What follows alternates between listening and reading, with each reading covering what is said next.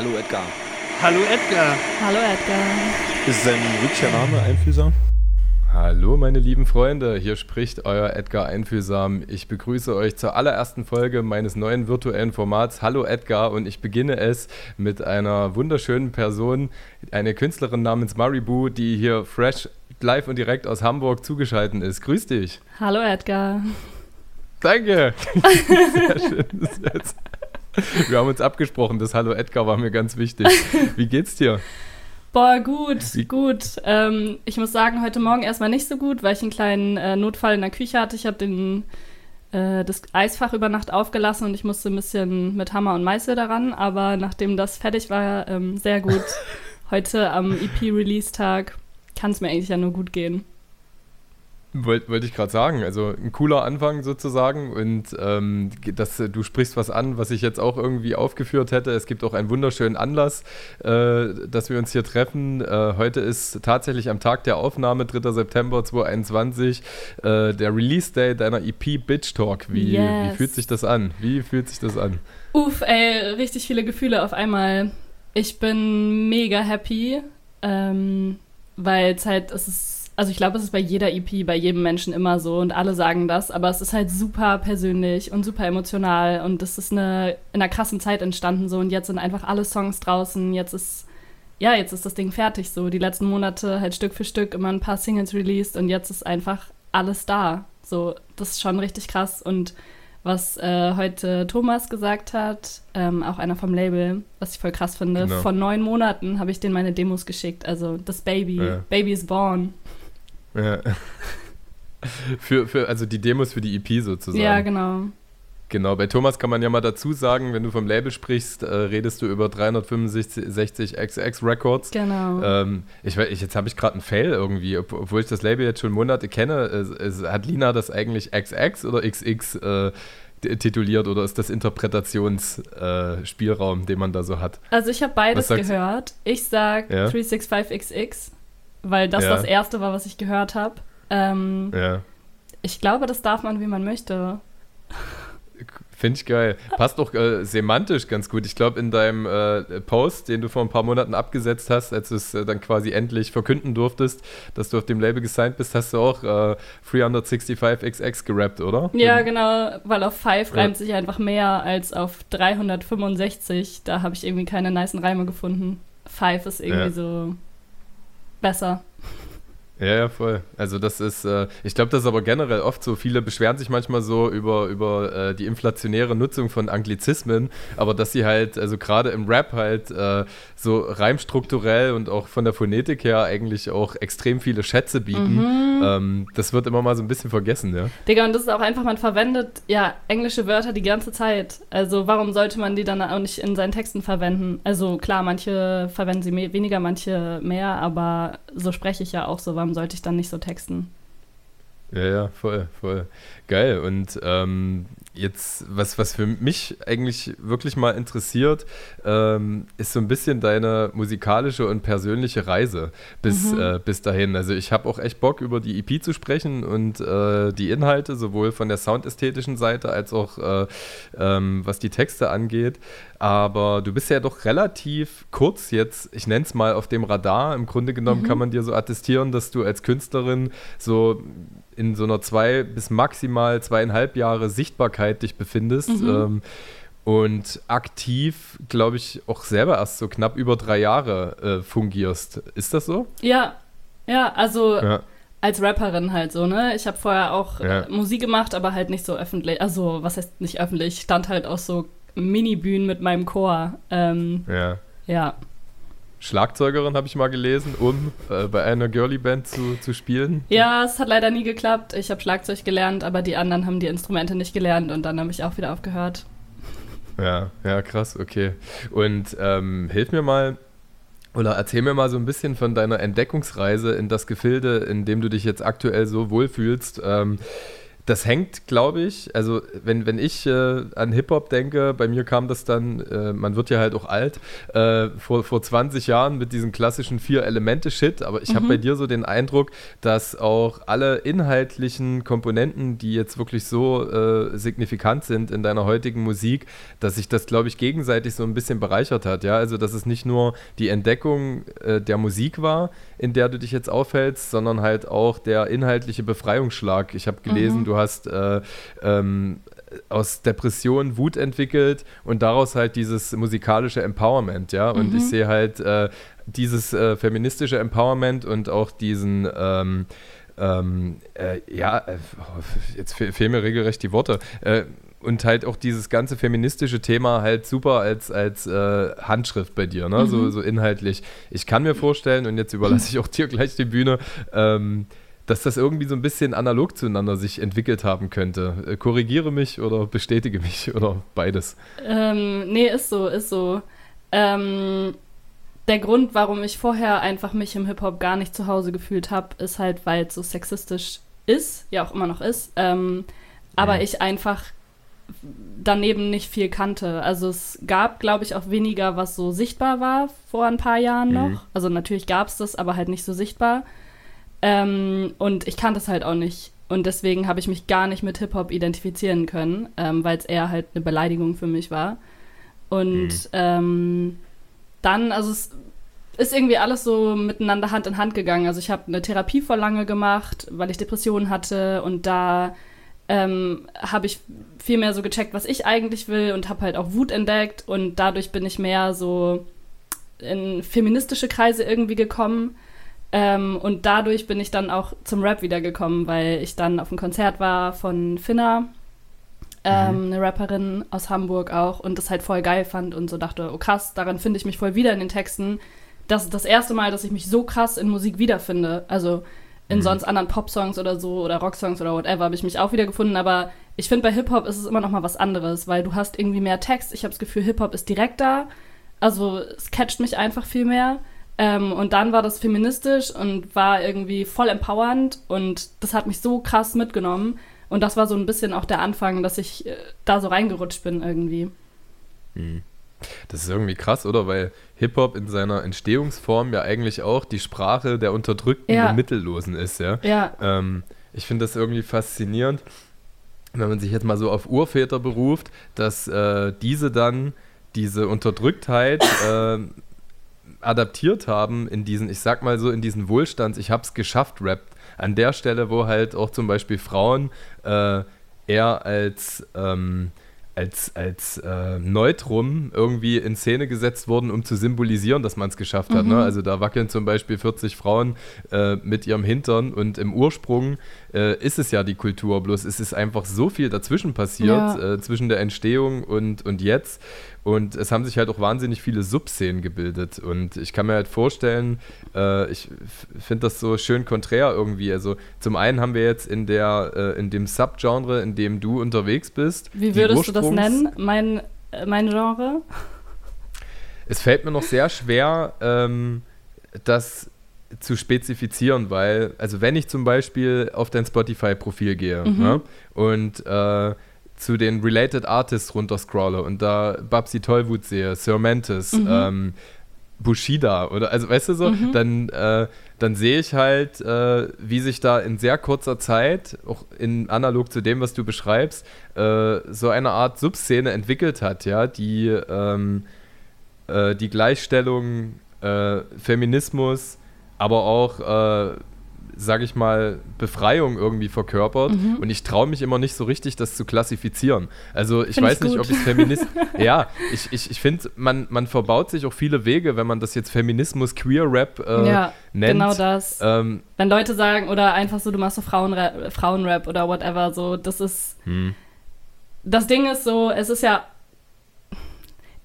Eben, das verbaut einem voll viel, weil es ist so viel mehr mhm. und es kann auch so viel mehr sein und es ist halt auch nicht nur das. Ähm, und ich will auch, also ich sehe mich selber auch nicht darin, dass ich nur das mache oder dass es das auf jeden Fall zu sein hat. Zum Beispiel bei Alles Gut, das ist ja auch einfach ein Song, der hat gar nichts, also der hat nichts Politisches an sich. Und das will ich auch machen mhm. dürfen und können. So, es sind halt einfach die Sachen, die mich beschäftigen, über die ich reden will. Ja, voll. Ja, mega. Und äh, aber dennoch könnte man, vielleicht könnte ich es eher so spezifizieren, ohne das halt, ohne da einen Deckel drauf zu machen oder ein Etikett drauf zu kleben. Mhm. Äh, du hältst dich mit deiner Musik in einer Szene auf, die sich in den menschlichen Inhalten sehr zugewandt ist. Und ich Mhm. kann mir vorstellen, dass das, äh, egal ob das auf einer Bühne ist oder in Form von 200 Kommentaren unter einem Post, die Solidarität aussprechen, dass das sehr wohltuend ist. Ja, voll, voll. Es ist ultra schön. Es ist echt so mega empowernd. Auch so die meisten Konzerte, ähm, auf den, also die meisten Konzerte, die ich gebe, da ist das Publikum schon ziemlich queer-feministisch so unterwegs oder auf jeden Fall checkt es irgendwie die Sachen und das ist so geil, wenn die Leute mitsingen bei solchen Texten und du dann da stehst bei Toxic, so alle schreien, du bist Toxic, so und dissen zusammen mit mir diesen Typen, das ist so ein gutes Gefühl, also es ist super empowernd, in dieser Bubble unterwegs zu sein auch. Ja, mega, mega, glaube ich. Und ähm, wenn du dann mit einem progressiven Gefühl äh, da rausgehst, was, was glaubst du, was das, was das so vermag oder sein kann, auch mit den Inhalten? Denk, denkst du, das ist eher die Zusammenführung von Menschen, die sich auf ähnliche Art verloren und auch gemeinsam fühlen? Oder denkst du auch, über diese Kollektivierung hinaus äh, hat das Ganze Kraft, Dinge zu bewegen? Auf jeden Fall. Also zum einen klar, dass äh, Leute sich irgendwie zusammenschließen, die ähnliches erlebt haben oder über ähnliches nachdenken und fühlen. Ähm, aber ich merke ja auch, wie Leute, die gar nichts damit zu tun hatten und meine Musik hören und schreiben mir dann und so, boah, krass, so, da habe ich irgendwie noch gar nicht drüber nachgedacht oder kommen nach einem Konzert.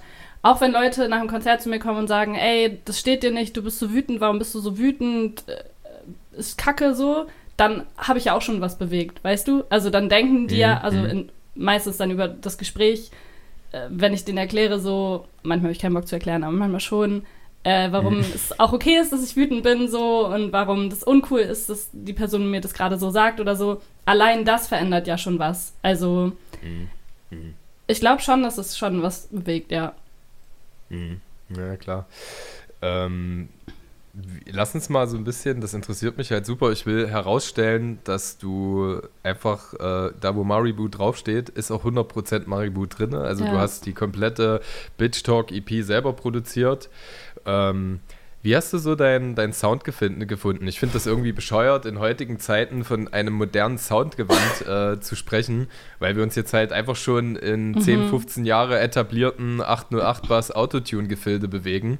So, also ich finde das immer lustig, wenn die Le Menschen immer noch von zeitgenössischen Sachen sprechen. Es ist halt, ähm, aber das muss ja irgendwie passiert sein. Also erzähl einfach mal so, wie deine Anfänge rein im Producing waren und wie du dann auch zu den äh, Sound-Attributen gekommen bist, die jetzt dein, äh, dein Sound ausmachen. Also da stehen ja wirklich auch Präferenzen dahinter, wie man so hört. Ähm, gute Frage. Also, erstmal, ich finde es immer krass, wenn Leute so sagen, ja, du, man hört voll deinen Sound, weil für mich sind diese fünf Songs super unterschiedlich.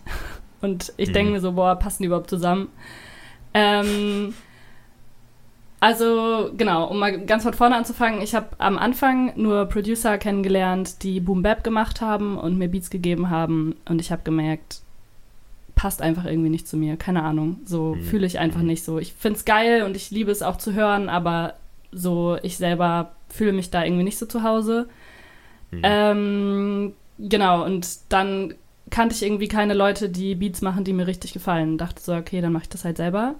Ähm, Und dann habe ich einfach angefangen, auf YouTube mir Beats zu suchen, die ich ganz okay finde.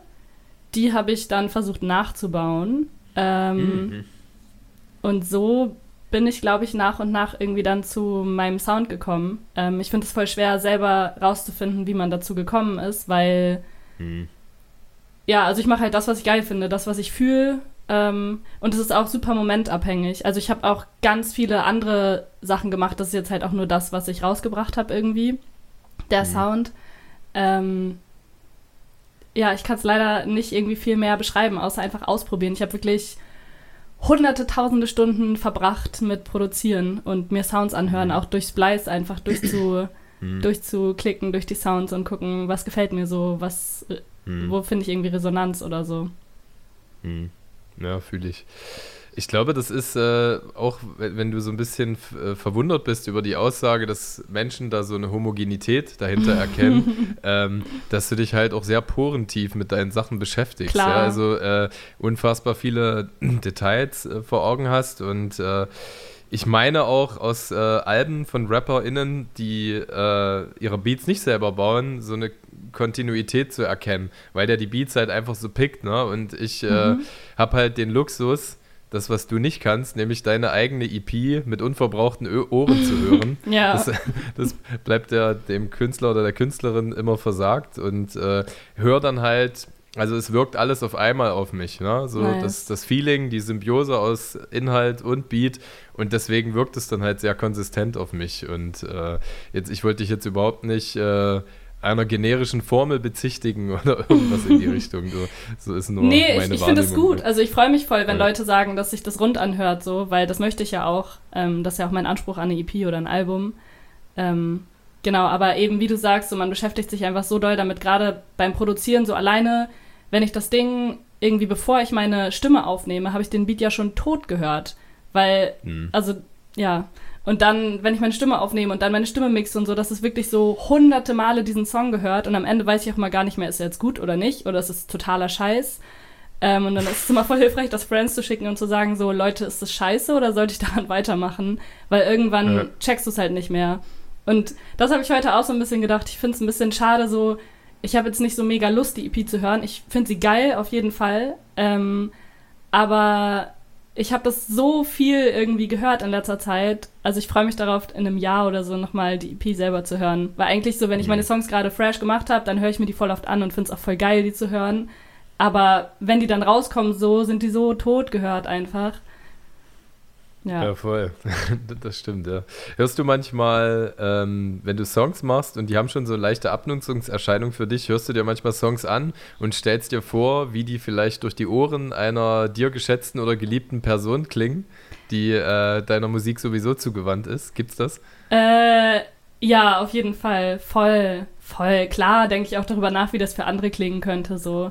Ähm, ja ja, und dann bockt es manchmal auch noch ein bisschen mehr, wenn man so versucht, irgendwie so zu tun, als ob man es noch nicht gehört hat, ist natürlich schwer. Aber was halt auch ja. geil ist, ähm, dadurch, dass diesmal Mix und Master Kronsberg gemacht hat, ähm, habe ich immer noch mal so ein bisschen neuen Song gehabt, nachdem ich den Master bekommen habe. Das war dann noch mal ja, so, okay.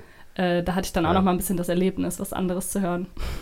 Ja. Aber war das immer cool oder hat das auch manchmal zu Befremdlichkeitserscheinungen äh, geführt. Also so durch so Masterschleifen aus dem Producer-Umfeld, was ich so habe, kenne ich halt auch oft, dass Künstler dann sagen, ah, hier geht so eine gewisse Dynamik äh, verloren, der ist irgendwie zu clear, komprimiert und solche Sachen. Ähm, äh, wie sind da so die Prozesse? Bist du dann sehr, seid ihr da sehr symbiotisch und du bist meistens fein damit? Oder ist halt auch krass, ne, wenn du hinter jeder Nuance des Songs stehst, sowohl inhaltlich als mhm. auch im mhm. Soundgewand, äh, könnte ich mir vorstellen. Wie, wie ist die Zusammenarbeit mit dir da dann? Ey, das war das, der erste Master, das war das Schlimmste. Es war wirklich, ich habe äh, ihm das geschickt, er hat mir das zurückgeschickt und ich habe wirklich hab angefangen zu heulen. Ich wollte ihm schreiben, so, es geht gar nicht. Es gefällt mir überhaupt ja. nicht. Aber dann dachte ich so, okay, warte erstmal ab, bevor du jetzt aus deinen Emotionen raus irgendwie Scheiße schreibst und er dann auch traurig darüber ist, so. Und habe das dann mhm. Finna geschickt, meinte, Finna, es ist furchtbar geworden, oder? Und sie so, ey, Mari, beruhig dich so, das ist richtig geil. Ähm, hör es vielleicht noch ein paar Mal, es klingt halt echt anders so. Aber du wolltest ja auch, dass es anders ist, weil das ist halt jetzt echt mhm. ein guter Master. Und dann habe ich mir den Tag über so 20 Mal oder so angehört und irgendwann fand ich es auch echt geil. Und ich musste mich voll dran gewöhnen, weil wenn du einen Song so hunderte Male gehört hast und dann klingt er plötzlich voll anders und das ist dein Song, dann, also da musste ich mich erstmal voll dran gewöhnen. Mhm. Und klar hatten wir dann Klar hatten wir dann noch so ein paar Korrekturschleifen irgendwie, weil ich das anders wollte und das, aber so nach den ersten zwei Songs wusste er auch so, was ich will irgendwie und hat es dann mhm. auch direkt, also hat meinen Sound dann direkt schon so gecheckt irgendwie. Und dann bei den mhm. nächsten Songs so waren gar nicht mehr so viel Korrekturschleifen irgendwie. Mhm. Ist vielleicht äh, wie so eine Mutter, die ihr Kind unfassbar liebt und dann kommt das mit 15 ja. Jahren unabgesprochenerweise auf einmal mit kurz geschnittenen, blau gefärbten Haaren raus und äh, du musst dich halt erstmal irgendwie dran gewöhnen. Du hast, hast dich halt so dran gewöhnt, dass du die volle Kontrolle und die Steuerung ja. hast. bei dem Kind und dann kommt halt diese Autonomisierung ja. irgendwann. Ne?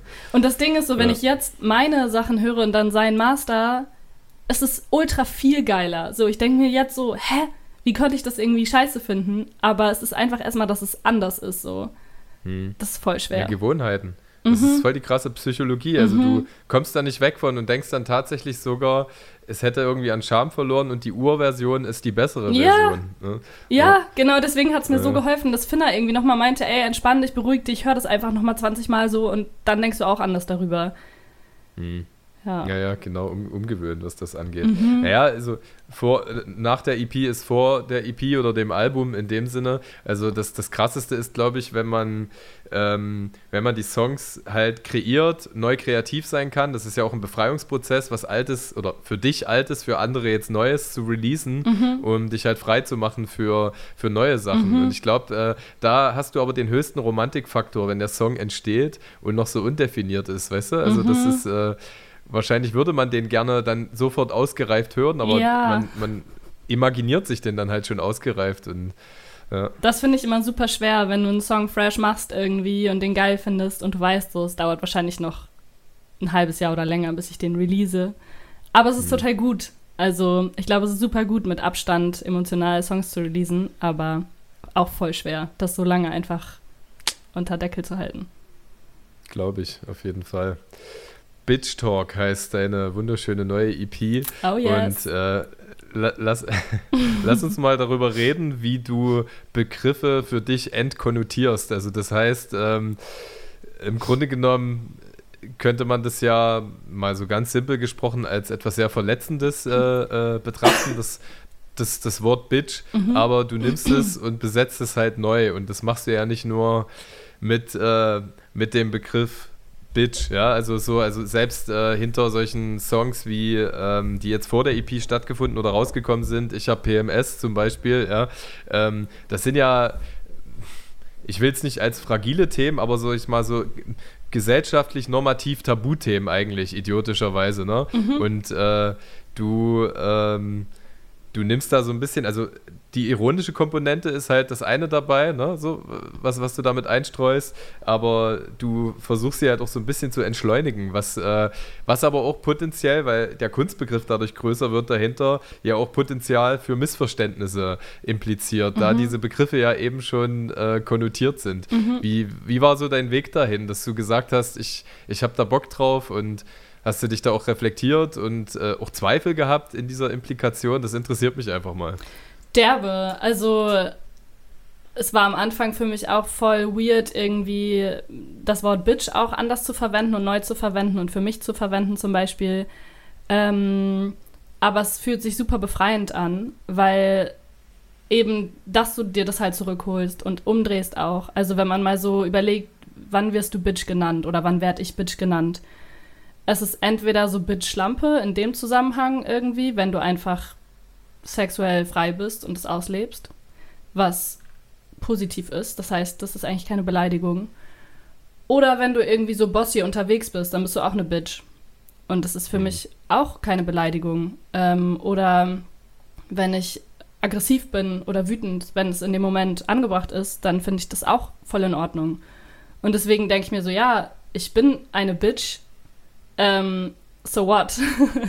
ähm, und es ist trotzdem eine, also wenn das ein Mann zu mir sagt, ein Cis-Mann zu mir sagt, das geht gar nicht, das ist eine Beleidigung, weil das halt die Gruppe der Leute ist, die das als Beleidigung verwendet hat und auch verwenden, also das ist auch meistens als Beleidigung gemeint.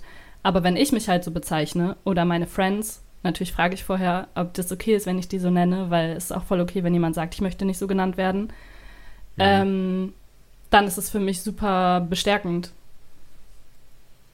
ja. und halt auch befreiend ähm, weil das so ein Tabu-Ding ist irgendwie, was mich ja schon unterdrückt. Auch wenn ich merke, zum Beispiel, ich habe was mit vielen Leuten und das ist ein Problem und dann bin ich eine Bitch und das ist negativ, dann ist mhm. das ja ein Unterdrückungsding. Und indem mhm. ich mir das zurückhole und sage, ja, ich bin eine Bitch und ich mag das so, werde ich an dem Moment nicht mehr unterdrückt davon. Ja, voll. Also du nimmst dir eine Tabuisierung oder einen Gewaltbegriff und äh, ja, besetzt ihn neu sozusagen. Er ist halt für mich jetzt kein Gewaltbegriff mehr. So. mhm. er war ein Gewaltbegriff als Beleidigung, aber als Selbstbezeichnung mhm. ist er für mich mega schön. Also es ist für mich eher so voll, voll der empowernde Begriff, der halt voll viel Kraft irgendwie hat. Und äh, mhm. deswegen ist es für mich gar nicht Gewalt. Mhm. Wie ist denn so dein Weg in die, jetzt traue ich mir den Begriff mal zu sagen, in die feministische Szene passiert? Ist das ebenfalls analog äh, zu, deinem, äh, zu deiner Wanderung in die musikalischen Prozesse äh, stattgefunden oder bist du da schon bedeutend früher unterwegs gewesen? Oder siehst du dich überhaupt darin äh, verortet oder stigmatisiere ich dich einfach nur aufgrund der Tatsache, dass ich solche Begrifflichkeiten wie Sisman oder Flinter mhm. höre und lese. Ähm, ich lerne und wachse ja auch noch. Also das, das interessiert mich einfach mal. Mhm. Äh, doch, ich würde mich auf jeden Fall zugehörig fühlen. Also ich fühle mich auf jeden Fall zugehörig. Mhm. Ähm, und auch schon länger, als dass ich Musik mache. Aber es geht schon irgendwie mhm. miteinander einher, weil für mich hat es angefangen, dass ich über Feminismus nachgedacht habe und mich selber als Feministin bezeichnet hat, in dem Moment, als ich mich selber reflektiert habe in der Therapie und gemerkt mhm. habe, wie sehr ich unterdrückt wurde und wie viele Scheißsituationen ich in meinem Leben hatte. Und die sind eigentlich fast alle zurückzuführen auf Sexismus. Mhm. Und in dem Moment habe ich gemerkt, dass, also wenn ich dagegen bin, dann bin ich Feministin. Ist einfach so. Mhm. Ähm, mhm. Und ja, also eigentlich durch die Therapie bin ich feministisch geworden, einfach weil ich mein Leben reflektiert habe und gemerkt habe, wie sexistisch diese Welt ist und wie, mhm. also das, wie scheiße es mir auch deswegen ging und teilweise immer noch geht. Und dass es einfach mhm. strukturell ist und nicht einfach nur ein individuelles Problem, dass hier mal jemand scheiße war und da mal jemand scheiße war, sondern dass es strukturell ist. Und mhm. die Antwort ist halt Feminismus. Ist Angela Merkel eine Feministin? Digga, also Feminismus ist für mich ähm, halt die Gleich Gleichberechtigung aller. Ähm, und das ist nicht nur Geschlecht aus Geschlecht runterzubrechen. Also auch mhm. Feminismus ist für mich auch ähm, ähm, hier Anti-Klimawandel-Ding und so. Weißt du? Also einfach, mhm. dass halt alle mhm. gleichberechtigt werden. Ja, hat Angela Merkel jetzt nicht so gemacht, ne? Also natürlich gibt es feministische Ansätze bei ihr, bestimmt. Also auf jeden Fall alleine, dass sie so lange Kanzlerin war als Frau in mhm. so einem patriarchalen Land. Aber wäre sie eine krasse Feministin, hätte sie sehr viel auch anders gemacht. Deswegen kann ich mhm. jetzt nicht so beantworten. Sophie Passmann hat in ihrem Buch, in dem sie nach, äh, ja, nach alten weißen Männern sucht, äh, auch, äh, glaube ich, mal impliziert, dass man gar kein Mann sein muss, um ein alter weißer Mann zu sein. ist, Ange ist Angela Merkel ein heteronormativer weißer Cis-Mann? das Ding ist, ähm, ich glaube, wenn du als Frau in dieser Gesellschaft aufwächst, dann kannst du nicht so sein wie ein alter weißer Cis-Mann, weil du einfach ja. bestimmte Privilegien nie hattest deswegen, also ich stimme da nicht mit überein. Nee. Voll. Also ich, ich hoffe, du denkst auch nicht, dass das meine Überzeugungen sind, sondern äh, auch ich stelle gern mal überspitzte Fragen, ja, um halt auch ein Plateau für gute Antworten zu liefern. Also, genau. Ähm, ich musste da auch reinwachsen. Also das sind äh, zum Beispiel, äh, was mir gefallen hat, als ich in der Interviewvorbereitung durch dein äh, Instagram geslidet bin, äh, war ein Post, der ist schon ein bisschen älter, in, äh, in dem du darauf Bezug nimmst, äh, dass ja, du dich gerne schminkst und du auch öfters mal gehört hast von, von Männern, Mensch, du gefällst mir doch ungeschminkt viel besser. Ne? Mhm. Und ähm, und äh, ich mich da wiedergefunden habe. Also ich das teilweise halt auch schon meiner Schwester, meiner Freundin gesagt habe, jetzt nicht auf Schminken bezogen und du sagst dann oder stellst halt gegenüber, Digga, hast du halt mal überlegt, wie ich mich fühle, wie, wie, äh, dass ich das vielleicht für mich mache, dass auch ich mit äh, einem mir entsprechenden Erscheinungsbild glücklich bin. Und äh, an solchen Stellen fühle ich mich dann immer sehr abgeholt und bin auch einfach äh, dankbar, dass das Plateau, auch solche öffentlichen Plateaus einfach da genutzt werden, um, um einem selber zu zeigen, wie, äh, wie man halt in diesen, ich nenne es jetzt auch mal bewusst so, äh, heteronormativ weiße Cis-Männer begünstigen System strukturell halt groß geworden ist. Mhm. Ne? Also dagegen kann ich nichts machen. Von daher ist es cool, da an sich selber festzustellen. Bin Klar, ich ja auch. ich bin da ja auch groß mhm. geworden mhm. und ich verhalte mich ja auch sexistisch immer noch. Also es ist mhm. ja auch nicht so, dass ich die ganze Zeit alles richtig mache, nur weil ich eine Cis-Frau bin. Auf gar keinen Fall. Mhm. sind wir Ja, ja, alle. voll. also wir haben ja alle, sind ja alle in der Scheiße groß geworden. Ja, ja, klar. Gerade halt auch bei dieser vielschichtigen Umwelt, ne? So, also zum einen reden wir halt hier über, ähm, über solche Sachen und du siehst halt gerade einfach, wie in Afghanistan Massenhinrichtungen äh, passieren und halt auch äh, die Frauenrechte einfach irgendwie wieder so drei Schritte zurück machen. Ja, an, an der Stelle. Das ist alles so weird, aber ich, also genau, damit ich mich mal ein bisschen strukturiere und das zu Ende bringe, das, das war ganz cool. Und da habe ich auch tatsächlich, also ich bin wieder bei dem Post, habe ich an mir festgestellt, ja, krass, das, das wohnt mir auch inne. Und ich habe noch nie darüber nachgedacht, wenn ich das äh, zu einer äh, weiblichen Person sage, dass sie mir ungeschminkt gefällt, so nach dem Motto, dass das eigentlich äh, eine selbstsüchtige Aussage ist, ja. So, also ich habe es immer so ein bisschen als Kompliment erachtet, aber echauffiere mich darüber, wenn ich halt auf Arbeit äh, sehe, wie zum Beispiel ein 65-jähriger Kollege einen Kuchen mitbringt und halt sagt, die Frauen können den dann mal anschneiden, ne? So zum Beispiel. Also, da, dass ich mich über sowas echauffiere. So, während ich aber, hm, Entschuldigung, ja, mach erst mal. Nee, ähm, einfach, also es ist ja auch nicht schlimm. Also es, ich kann das ja auch voll Mhm. verstehen, wenn, wenn du denkst, dass das ein Kompliment ist so. Weil das dachte ich Mhm. früher ja auch. Und irgendwann dachte ich, aber Mhm. irgendwas stört mich daran so. Warum denn? Und hab da, das dann auch erst gecheckt so. Ähm, und ich finde, also man kann ja auch nicht sagen, es ist immer falsch, wenn man das sagt. Es kommt ja total auch auf die Situation an, es kommt auf die Person an, es kommt darauf an, ob die Person vielleicht gefragt hat, gefalle ich dir geschminkt Mhm. oder ungeschminkt besser. Natürlich kannst du dann sagen, du gefällst mir ungeschminkt Mhm. besser, so das ist kein Problem. Aber das Voll. Problem ist halt, wenn es ungefragt kommt ähm, und dann immer wieder kommt und so von wegen, jetzt schmink dich doch mal nicht. Also Mhm. wenn das dann eher bei mir ankommt oder auch wenn das von Personen kommt, die ich kaum kenne oder Hm. Es ist halt voll situationsabhängig. Man kann nicht immer sagen, so, das darfst du niemals sagen oder das ist immer scheiße. Das stimmt ja gar nicht. Hm. Ja, Okay, ja klar. Gut, nee, also das äh, wirst du bei mir nicht erleben, dass es ungefragt kommt oder im, im, Ta im Tagesturnus oder so, ja, okay. Aber egal, ich habe es gefühlt und wiederum äh, empfinde ich äh, meine Fremdeleien, ähm, wenn ich an wirklich aktive Zusammenführung denke. Also das heißt, wie, wie schafft man es, Lebensrealitäten miteinander zu vereinen, dass sie entweder friedlich koexistieren oder voneinander lernen. Ja? Und an der Stelle empfinde ich immer sehr starke Befremdlichkeiten und sehe auch aus, äh, sehe auch, was das bei der Gegenseite auslöst, wenn man mit äh, Begriffen wie Cis-Mann oder Cis-Frau arbeitet, ne, an der Stelle. Und ähm, äh, da frage ich mich dann halt immer, okay, ist das, ist das jetzt von manchen Leuten eine Art radikalisierte Lebenseinstellung, die ja auch auf einem absolut nachvollziehbaren Unrecht basiert, ja?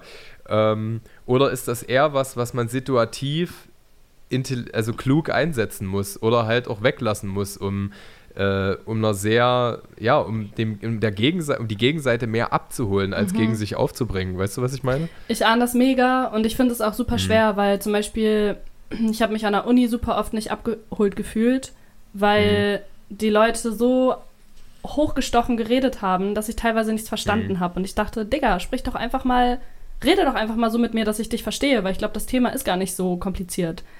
Ähm, Und gleichzeitig verwende ich halt die ganze Zeit Flinter und Cis-Mann und Cis-Frau und ich finde es voll schwer, weil ich verwende halt die Begriffe, weil ich damit erstens besser erklären kann, was ich meine und zweitens auch Mhm. so viele Leute wie möglich mit einschließen möchte und auch niemanden irgendwie beleidigen möchte oder ausgrenzen möchte. Auf der anderen Seite checke ich halt auch voll, dass, dass ich gerade damit ja Leute ausgrenze, weil Mhm. ich wusste vor ein paar Jahren auch nicht, was ist eine Cis-Frau oder ein Cis-Mann, so keine Ahnung. Es hat jemand gesagt und ich dachte so, wovon redet die Person, habe mich dann aber auch nicht getraut nachzufragen, weil ich dann dumm war. Mhm. Ähm, Ja. Deswegen, ich finde, es kommt voll drauf an, in welchem Kontext man sich bewegt, äh, mit was für Mhm. Leuten man redet, irgendwie, dass man da vielleicht auch ein bisschen drauf achten kann, ähm, was für eine Mhm. Sprache man nimmt. Pff, aber sonst, was für mich einfach und was ich auch sagen kann, so einfach fragen. Ähm, ich traue mich auch mittlerweile viel mehr einfach zu fragen, wenn ich was nicht checke. Und auch, ich bin nie böse, wenn mich jemand fragt. So, es kamen schon so oft Leute zu mir und meinten, was ist eigentlich Flinter? Und ich denke mir so, Mhm. geil, dass du fragst. Lass uns darüber reden und warum das cool ist, das zu sagen Mhm. oder nicht. Oder mir hat auch, ich habe immer Frauen Sternchen auf Instagram geschrieben. Und dann hat mir vor einem halben Jahr oder Jahr jemand geschrieben, meinte so, yo, was meinst du damit eigentlich genau? Habe ich erklärt und meinte die Person so, hey, so nur aus meiner Sicht ist nicht so cool, das zu schreiben, weil wer sollte Sternchen sein? So, wie wär's denn zum Beispiel mit Frauen und Queers oder halt Flinters Mhm. oder so? Und dachte ich so, ah, geil. fand ich voll gut. Ähm, also einfach immer so im Austausch darüber bleiben und auch nicht gleich verurteilen, wenn jemand das nicht checkt so Hm. und fragt. Ich, du, ja. ich finde das, ich- klar, ich finde das auch gut. Gerade was du äh, jetzt beschrieben hast, dass es dir früher peinlich war. Ich meine, man kann ja alles googeln und dann sieht man an der Jahresanalyse von Google, äh, was war dem meisten peinlich nachzufragen. ne? so die oberst, obersten fünf Begrifflichkeiten. Ähm, aber man kann es ja auch nachlesen so. Also ich Mhm. habe auch mal nachgelesen, äh, vor einer Weile schon, was bedeutet Flintas. Ne? Mhm. Aber ich meine, äh, du kannst es uns auch ähm, gern einfach mal so erklären für die Leute, die es jetzt nicht, nicht nachschlagen. Und was, trotz dass ich es nachgelesen habe, verstehe ich auch nicht zu 100 Prozent. Ähm, da es ja neben Neu Neologismen des Movements eben auch noch ein weiterer Begriff ist, warum quasi dieser Begriff jetzt nochmal spezifiziert wird, ne? oder spezifisch dieser Begriff noch da ist, sozusagen. Wie, was meinst du, warum? Das habe ich nicht ganz verstanden, was die Frage Also war. ich, ich, ich habe ihn, ich hab ihn als kleinen Zusatzbegriff bisher so erachtet. Ne? Also es gibt im Grunde genommen äh, eigentlich Begrifflichkeiten, die das schon mit einschließen, aber es spezifiziert Ja. ja, nochmal so habe ich das verstanden, ähm, eben äh, lesbische Frauen, äh, nicht-binäre, transgender. Also es ist halt wirklich ein eindeutig weiblicher Begriff. Ne? Ähm, ja, also es sind ja nicht nur, ist ja nicht nur ein weiblicher Begriff, sondern es gibt ja auch Transmänner, die sind Mhm. Männer. Ähm, und die sind halt Ja, auch in dem Begriff. Und ähm, es sind eigentlich alle gemeint, außer Cis-Männer. Also alle, die strukturell benachteiligt sind von dem patriarchalen Mhm. System. Hm. Ja. Ich bin mega fasziniert von den Debatten, also auch was ich manchmal bei, bei Facebook lese äh, und wo du dann halt auch so ein bisschen sortieren kannst. Ah, okay, der, der ist jetzt irgendwie in seinen Befindlichkeiten gefangen Mhm. aktuell und äh, auch unterhaltsam, wo sich Leute benachteiligt finden. Wenn jemand halt schreibt, äh, ich arbeite seit zehn Jahren unter Frauen, die sich genauso wie weiße Cis-Männer aufspielen und äh, was, also Mhm. der sich dann auf anderer Ebene benachteiligt fühlt und ähm, ich check, also ich glaube halt, dass die Leute irgendwie so den Blick für, für den, das große Ganze oder den Geist der Benachteiligung per se verlieren und dadurch, dass sie halt ihre eigenen Biografien da so krass nicht drinne sehen, ähm, ist es halt super schwierig, da irgendwie zusammenzukommen und das, äh, Ja. wir sind, glaube ich, einfach nur gut, wenn wir den Versuch so, äh, so schlichtend wie möglich praktizieren. Das Ding ist, also ich verstehe es, wenn Leute das erstmal schwierig finden. wenn sie Mhm. sagen, zum Beispiel auch wie Flinters, ich bin Cis-Mann, aber ich bin auch benachteiligt, auch strukturell. Mhm. Ja, das kann auch mega gut sein und das will ich auch gar nicht absprechen und das ist auch genauso scheiße. Aber das ist dann halt wieder ein anderes Thema. So. Und Ja, ähm, genauso letztens oh, war irgendwie so ein Post von, von der Neuköllner, der hat so gepostet, in der Bildzeitung war so eine Schlagzeile, ähm, dass so das voll die rassistische Stellenausschreibung war, weil für Antirassismusarbeit äh, eine Person gesucht wurde, die nicht weiß ist.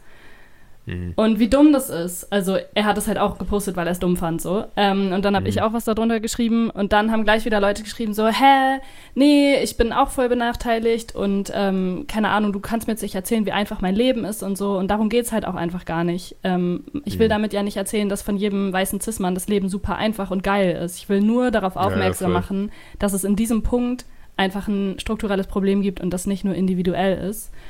Und was du eben gesagt hast mit beschwichtigend, ähm, finde ich voll den schweren Punkt, weil ich weiß auch, dass es vielleicht öfter zum Ziel führt, wenn ich versuche, da irgendwie ranzugehen und in Ruhe zu erklären und bla bla bla. Ich habe manchmal Ja, aber auch einfach ja. keinen Bock mehr, ähm, immer das in Ruhe zu erklären und dass ich dann wieder die Person sein muss, die sich entspannen soll und mein Gegenüber was aufgebracht ist, zu Unrecht, denke ich dann oft auch, warum ich dann wieder die Person sein soll, die das regeln soll als Frau und die Ja. Beschwichtigende sein soll. Warum, äh, manchmal habe ich auch Die einfach Mutti. Bock, wütend zu sein und Ja, der Person einfach verbal aufs Maul zu geben. Manchmal habe ich auch Bock, anders aufs Maul zu geben, aber mache ich nicht. Ähm, und manchmal habe ich auch einfach gar keinen Bock, das zu erklären, weil ich mir denke, Digga, google doch einfach mal. Keine Ahnung. Red Mhm. mit deinen, auch wenn Leute dann mit mir ewig darüber reden wollen, dann denke ich mir, gründe eine toxische Männlichkeitsgruppe und rede mit deinen männlichen Friends darüber so. Aber ich habe manchmal einfach Mhm. keinen Bock mehr, darüber zu reden. Ja, voll, voll, genau. Ja, ja, also du hast gerade auch ein sehr essentielles Problem angesprochen, weil viele halt auch äh, in solchen Debatten viele Sachen vermischen. Ja, also es sind- sind sehr gefühlsgesteuerte Debatten. Ähm, ich bin auch zu 100% bei dir, dass nicht immer alles ähm, gemäßigt und abgeklärt, das ist ja, ist ja so eine Facette, die auch gerade männliche Politiker sich so aneignen, so Christian Lindner-esk, ne? so ganz jovial, keine Schwächen. Ähm, also selbst wenn, wenn argumentativ die Schwächen nachgewiesen werden, wird, äh, wird immer noch versucht, zumindest so was die Haltung angeht, das irgendwie so nach außen zu transportieren. Und es braucht, äh, also alle äh, Errungenschaften, die wir aktuell haben, ähm, sage ich mal, die so in Geschlechtergerechtigkeit in diesen Breitengraden hier existent sind, die sind auch nicht durch äh, entspannende Herangehensweisen entstanden, sondern da muss es halt knallen. Ja. Ne? So, also ich finde ein Beispiel ist ganz interessant. Ähm, das habe ich mal gehört, für das Frauenbild der 50er und 60er Jahre war, so hart das auch ist, mega essentiell die Kriegsgefangenschaft der Männer. Äh, ich habe da so eine Doku gehört mhm. über Männer oder Kriegsgefangene, die zurückgekehrt sind, erstmal gekehrt sind. Alle haben sich erstmal riesig gefreut und wieder äh, Tränen des Wiedersehens.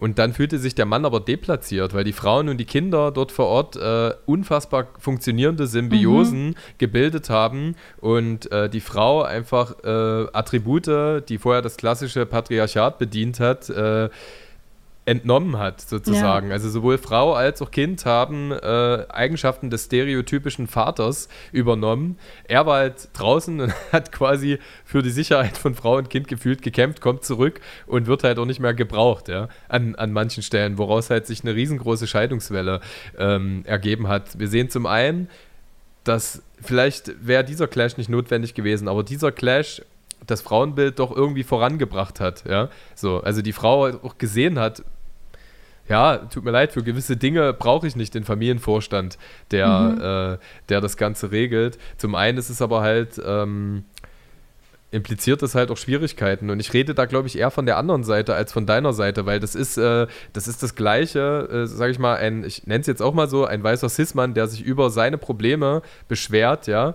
Ähm, aber trotzdem partizipiert von dieser Struktur, ja, ähm, der hat jetzt keinen Grund, wütend zu sein. Das ist wie bei Links- und Rechtsradikalismus. Man kann, wie man diese genauso wenig gleichsetzen kann, weil Linksradikalismus halt aus einer Ungerechtigkeit ja. heraus entsteht, die der Rechtsradikalismus Gott, befeuert. Gott, ich dachte ja. gerade, du sagst, so. das ist ja das Gleiche und war so, fuck, okay, wir müssen jetzt hier nochmal ganz weit ausholen, aber nee, nee, gut, nee, dass du, ja, ich habe ich hab kurz gedacht, du sagst das. Nein, nee, nee, nee, das ist, äh, das ist die Analogie, die ich, ja, bring, die ich bringen wollte und genauso ist es, also auch um ein Korrektiv noch einzufügen von vorhin, äh, ich rede ja gar nicht von der einen Seite, ne? Ich rede eher von der, Gegend, von der Gegenseite, dass die eben polemisch auf, äh, äh, wir sagen jetzt mal so, die, die heteronormative weiße Cis-Mann-Riege ist mhm. jetzt in der Analogie der Rechtsradikalismus und äh, der Feminismus ist der Linksradikalismus, auch wenn sie das nicht sind, ne? Nur in, in, in der Analogie. Ja, so. voll. Und, also und ich ahne genau. auch, ich glaube, es ist halt einfach super schwer, das ahne ich ja auch bei so anderen Debatten, wo ich halt als weiße Person gegenüber nicht weißen Personen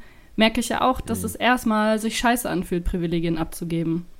Ich verstehe ja. das so, aber am Ende muss man da einfach durch. Und äh, ja, ich habe manchmal auch keinen Bock mehr.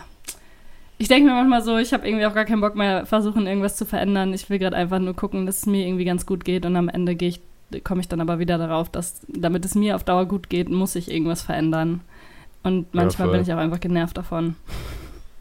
Es ist aber auch mega okay, sich da mal abzudocken, oder? Also ich kann Voll. solche, Ey, solche Gespräche strengen mich, glaube ich, genauso wie dich an. Und, äh, Mega. Ey, ich habe das auch voll oft irgendwie nach Konzerten wollen richtig oft Leute mit mir diskutieren. Hm. und gerade nach dem Konzert denke ich mir so, Digga, ist das dein Ernst? So, ich habe gerade, ja. das ist wie Extremsport, was ich da mache. Und ich will jetzt einfach nur chillen, einen Joint rauchen, Bier trinken und mit meinen Leuten sein. Ich will jetzt nicht mit dir eine fucking Diskussion haben.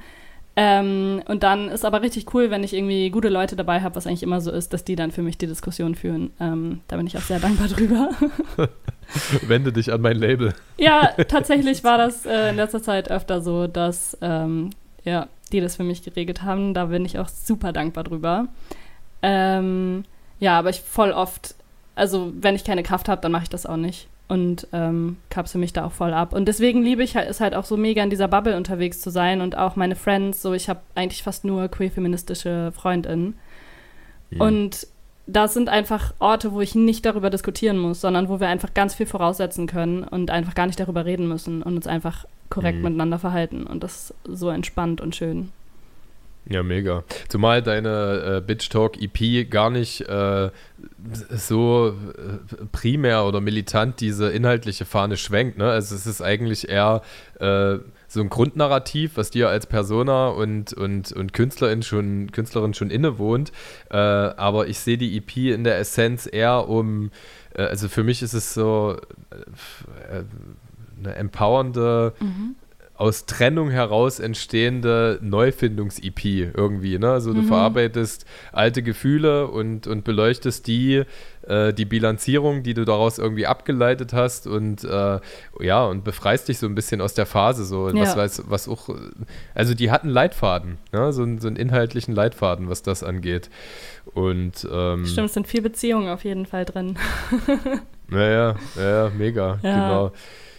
Wie bist du da, was, was führt dazu, dass du dass du das Thema so in der oder das Bedürfnis hattest, das Thema in dieser Breite ja auch zu zelebrieren, weil die Tracks ja auch energetisch sind, ja. Mhm. So, also die, die machen das ja jetzt nicht sehr curse-artig, äh, dass, äh, dass du dich traurig Style. an ein Piano setzt. Und ne, und auch so Preaching-mäßig und so. Kon also mancher Conscious Rap finde ich ganz gut, aber voll oft ist es ja mhm. so Preaching, was du machen sollst und so ist gar nicht meins. Also würde ich mhm.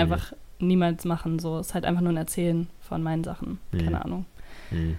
Ähm, ich glaube, also energetisch halt, weil ich halt voll viel wütend auch war über Sachen. Dann kommt halt sowas bei rum. Ähm, mhm. Und Mann, die EP ist in einer Zeit entstanden, wo ich einfach super heartbroken war.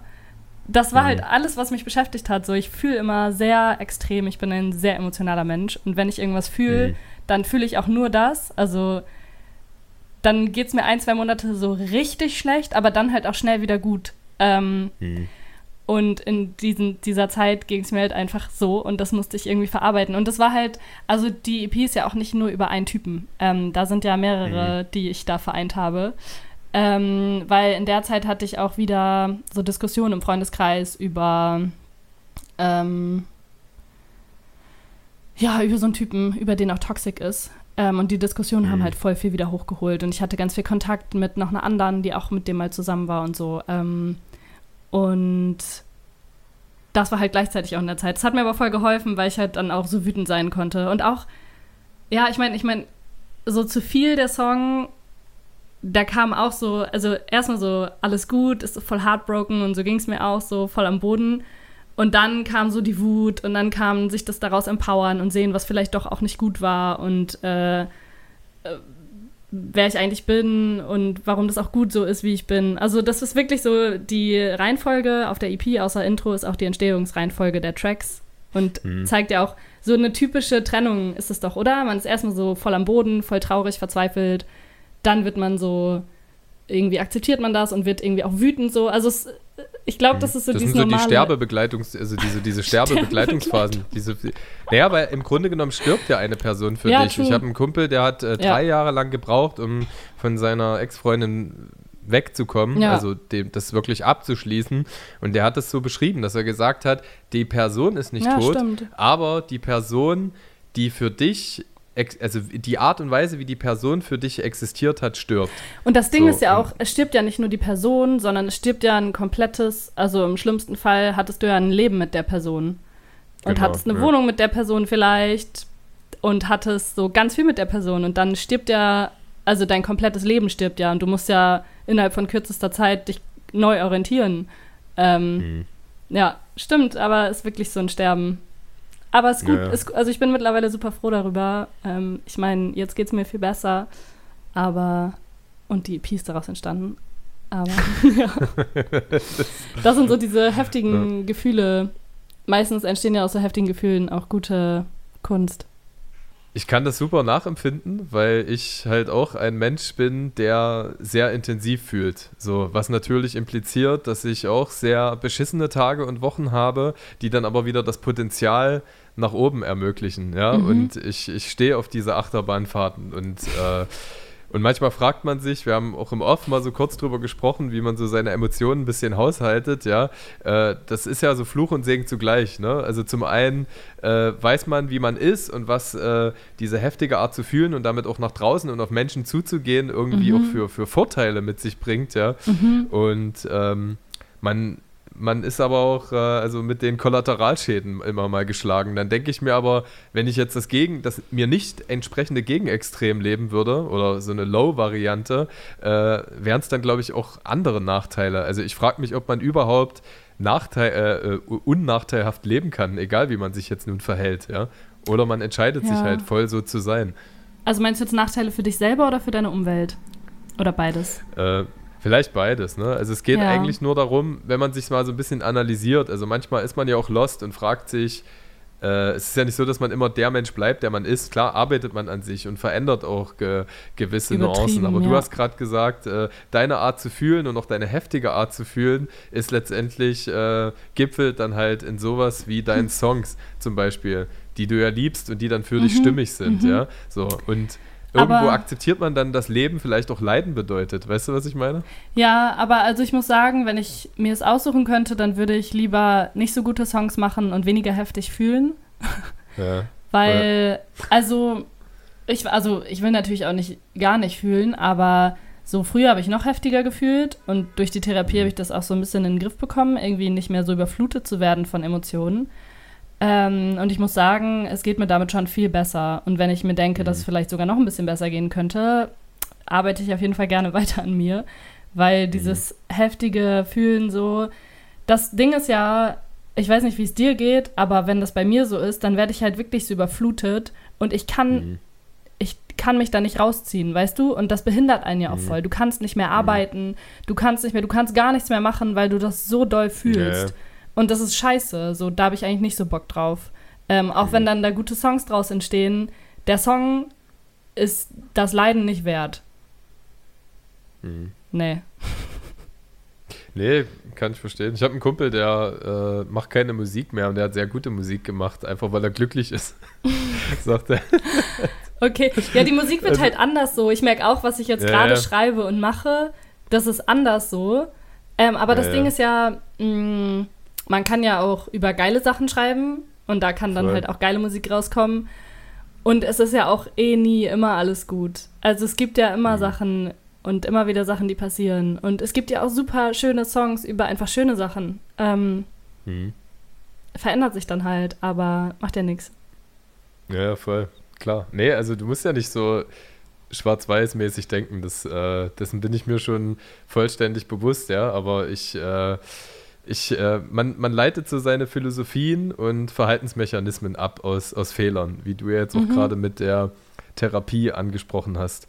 Aber man ist auch nie fertig. Also nur weil man das vor drei Jahren gemacht hat, heißt das nicht, dass man für die Herausforderungen für in drei Jahren gewappnet ist. Ich mache auch also immer noch Therapie. Ich werde mein Leben lang Therapie machen. Das ist das Beste auf der ganzen Welt. Ich will niemals aufhören. ja, voll, mega. Also ich äh, ich wünsche es mehr Leuten. Ne? Also wir haben auf jeden Fall einen krassen Bedarf, so gesamtgesellschaftlich betrachtet, Therapiebedarf. Und ähm, äh, ja, hofft, dann, hofft da einfach auch auf Hilfe für die Menschen, die schon so ein bisschen systematisch oder strukturell daran scheitern, überhaupt dahin zu finden. Ja, es ähm, ist derbe Scheiße, wie das gemacht ist. So, ich kenne auch so viele Friends irgendwie, die Therapie sich dann endlich dazu entschieden haben, hm. Und dann finde erstmal jemanden. Du musst so viele Leute anrufen, du musst dir quasi hm. einen Kalender machen, wen du wann anrufen kannst. Dann, hm. dass überhaupt jemand einen Platz für dich hat, irgendwie. Ey, richtiger Scheiß, dann wartest du noch ein halbes Jahr.